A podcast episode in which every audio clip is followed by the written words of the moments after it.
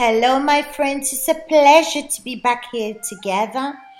And today we're going to meditate in a word that's going to go deep down inside of our soul. And you have to pay attention because the verses that we're going to read here today, you have to use it as a mirror, not just to understand what the passage says or what happened in the past, but no, use this word as a mirror. Reflect in your life, looking at yourself to see what is going on in your inside. And that's when you will really take advantage of this word and put into practice because it's like a light. The word of God is like a light that reveals all the intentions inside of us. So let's read from the book of Matthew, chapter 14, from verse 1. At the time, Herod the Tetrarch heard the report about Jesus and said to his servants, This is John the Baptist. He is risen from the dead, and therefore these powers are at work in him. For Herod had laid hold of John, bound him, and put him in prison for the sake of Herodias, his brother Philip's wife, because John had said to him, It is not lawful for you to have her. And although he wanted to put him to death, he feared the multitude because they counted him as a prophet. But when Herod's birthday was celebrated, the daughter of Herodias danced before them and pleased Herod. Therefore, he promised with an oath to give her whatever she might ask. So, she, having been prompted by her mother, said, Give me John the Baptist's head here on a platter. And the king was sorry.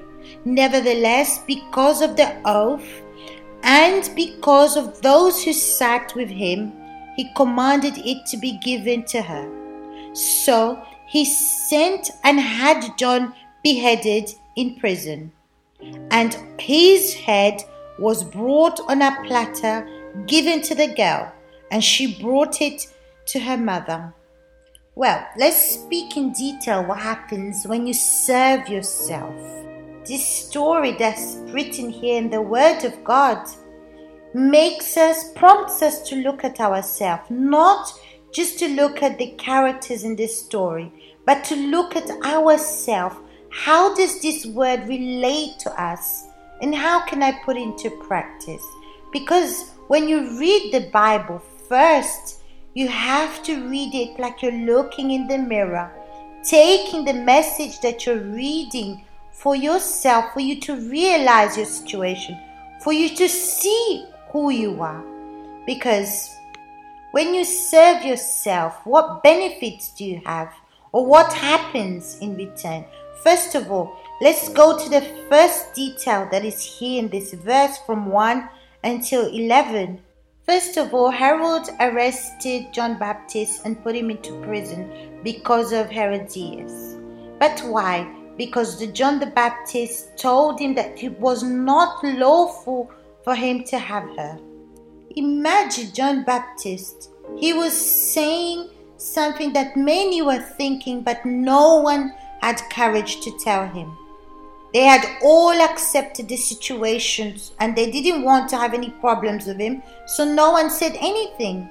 Because Herod had an authority, and if anyone said anything, he could run the risk of being punished. But John, he was not preoccupied about that. He didn't own Herod anything. He didn't see him as his authority, that he wants to please him, even if he made his mistakes. But he didn't see him as his authority. John Baptist knew that what he was doing was wrong. And it was wrong not just for him, but for the people as well. So because he served God, he saw God like authority. So he loved Herod and wanted to correct him for his own benefit, for his own proper good, That's why he said it's not lawful that he takes her as a wife. In that very moment, Herod wanted to kill John Baptist because he was angry, he was offended, and he wanted to kill John the Baptist. The first reaction he had in his heart, it's like, for example, everything that he was saying was against his own will, was against how he saw things, because he was always serving himself. You see, he arrested John the Baptist because of what he said, because of his partner. So, but not to compromise his glory because he had authority. He had to also consider the people because if the people were with him, he had power.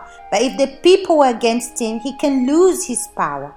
So, because he was afraid and considered what the people thought, he didn't kill John the Baptist.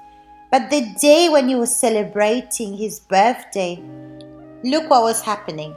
Everything that he was doing was for himself. He arrested John because he spoke bad about Herodias. And then he wanted to kill John because of the truth that he said, the truth that he affronted him with. And now he was celebrating his birthday with John arrested, tied up in prison. He was celebrating his birthday without even considering John Baptist. He was just celebrating his birthday he was not even caring that he's tied up in prison. And on this day when he was celebrating his birthday, the daughter of Herodias danced to please Herod. And he was uh, determined that the person that's going to please Herod, he will give him whatever she asks. So Herod, moved by his heart, because he was pleased by the daughter of Herodias, so he promised and asked and made the oath that everything she will ask, everything she asked, he will give. And what did she ask? She asked for the head of John the Baptist because her mother had prompted her to ask for the head of John the Baptist because she was offended by everything that John the Baptist was saying about her. In other words, going against her own will, her own desires. But Herod had no idea that the daughter of Herodias would ask for the head of John the Baptist. She asked for his head because she wanted to please her mother. Because her mother would receive power that would also benefit her. So, in other words, when Herodias, Herod, and the daughter of Herodias were serving themselves, they were not thinking about the consequences. They were not thinking of what is being decided, but they were being driven by their hearts.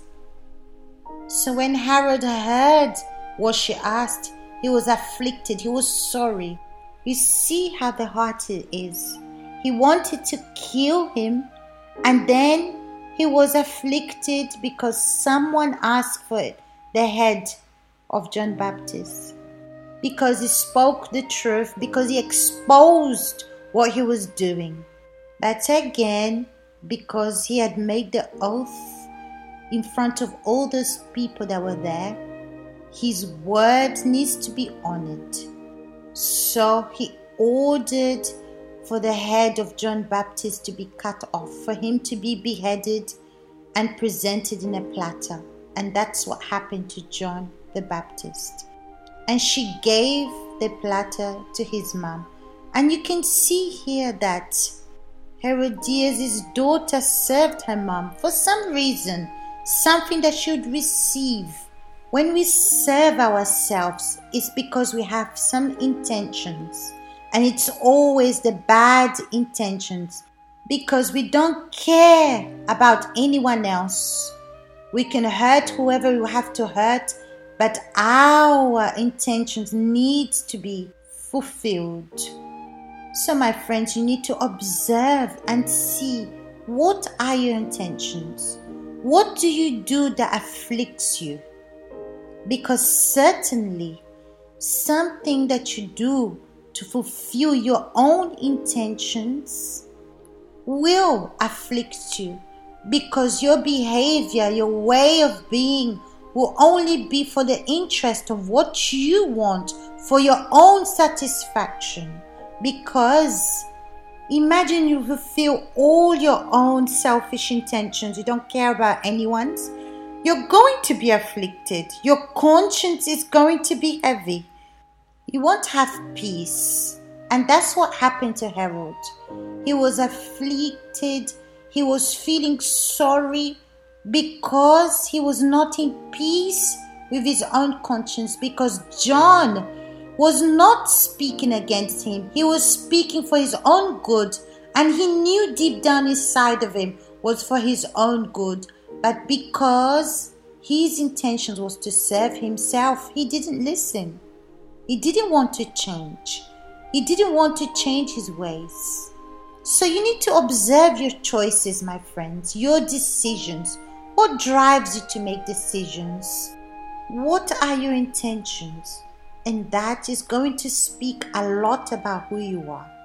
And your soul is in danger when you live by feelings. As you know, our feelings drives us to selfish intentions.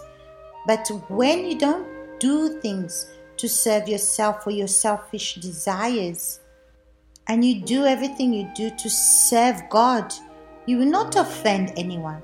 You please God and you please the people around you. Your attitude will not be to hurt anyone else or offend anyone. No, because everything you do it's for God and your conscience will be at peace and peace with everyone else. Herod did everything for himself to please himself, to please his selfish desires, and after his conscience was heavy, he was not in peace with himself. And surely Herodias and her daughter were also afflicted and sorry. The Bible doesn't speak about it, but surely their conscience were heavy and they were being accused for killing an innocent man. My friends, this is what you have to examine and see daily inside of you. What do you do? What do you say? What do you feel? How do you see things? How do you think? Because the way you see things and how the way you think will be the consequences of the things that you're going to do if you don't detect your intentions. We've spoken a lot and I would like you, my friends, to take time out to examine, to observe, to see what are your intentions. Because when you think and start looking in your inside, you start to become defined. You know who you are. You're not afraid to speak about the truth. And you're defined like John the Baptist was and you serve God and you want to please only God. Okay? So, big hugs to you all, and we'll see you next time.